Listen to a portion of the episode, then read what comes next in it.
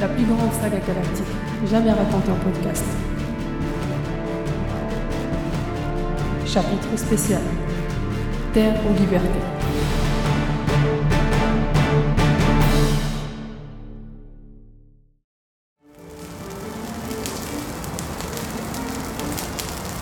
Videz les cuves de refroidissement et coupez-moi cette ventilation. Mon commandant, les systèmes ne répondent plus. Alors évacuez.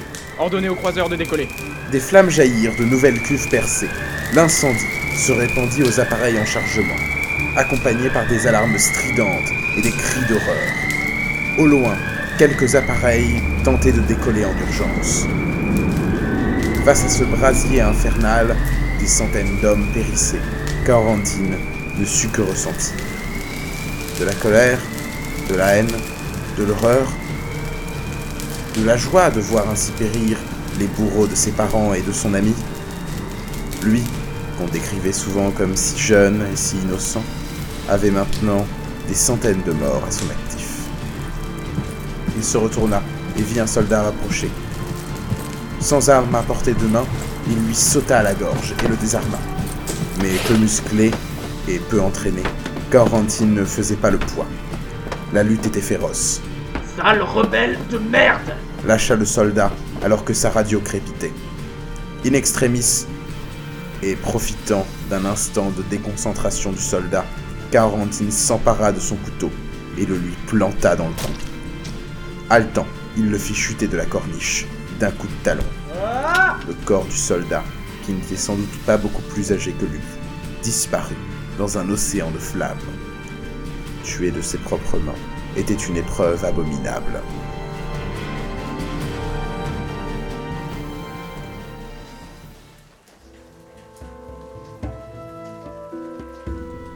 L'attaque de Guirael fut revendiquée par les forces rebelles et le lieutenant Nikolai Makinov fut élevé au rang de héros de la révolution Castix, au même titre que les parents de Quarantine Gloalen. Mais l'implication de ce dernier resta secrète, de son fait, même si nombre de stratèges rebelles murmuraient que cette opération ne pouvait avoir été menée par un seul homme.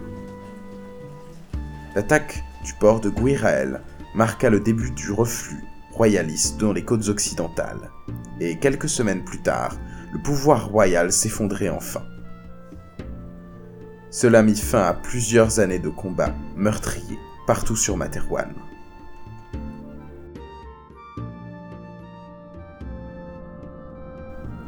Assis devant la belle observation d'un des ponts du transporteur numéro 6, Quarantine observait attentivement le décollage. Le bourdonnement des réacteurs au lithium couvrait les conversations futiles des badauds alentours.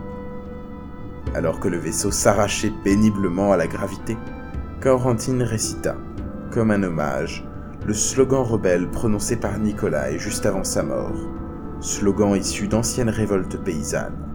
Terre et liberté, sans roi ni maître.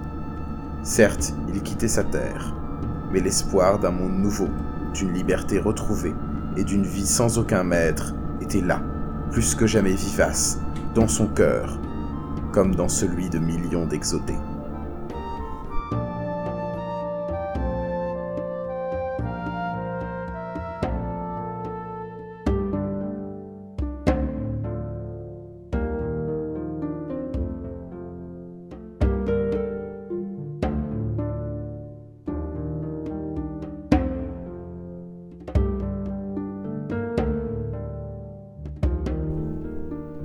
C'était donc le chapitre spécial Terre ou Liberté, une réalisation collective de l'équipe de Red Universe. D'abord à l'écriture il y avait moi-même, donc Tristan, aidé de Quam, JMJ et Raoulito pour la relecture. Ensuite il y avait Andropovitch à la direction des acteurs, beaucoup d'acteurs dans ce spécial. Quam était Kaorantin Gloalen, Angelus était Nikolai Makinov, Akira, Dr. Wolf, Hakim et Andropovitch lui-même assuraient les voies supplémentaires de soldats, officiers, agents d'accueil du transporteur, et j'assurais pour ma part la narration. Et enfin, Hakim était au montage, les musiques libres pouvant être retrouvées sur la playlist de Jamendo de Red Universe sur le site Jamendo. Et vous pouvez retrouver les chapitres, les spéciaux, les musiques et les livres numériques sur reduniverse.fr, le site de Red Universe. Merci de votre écoute et à bientôt.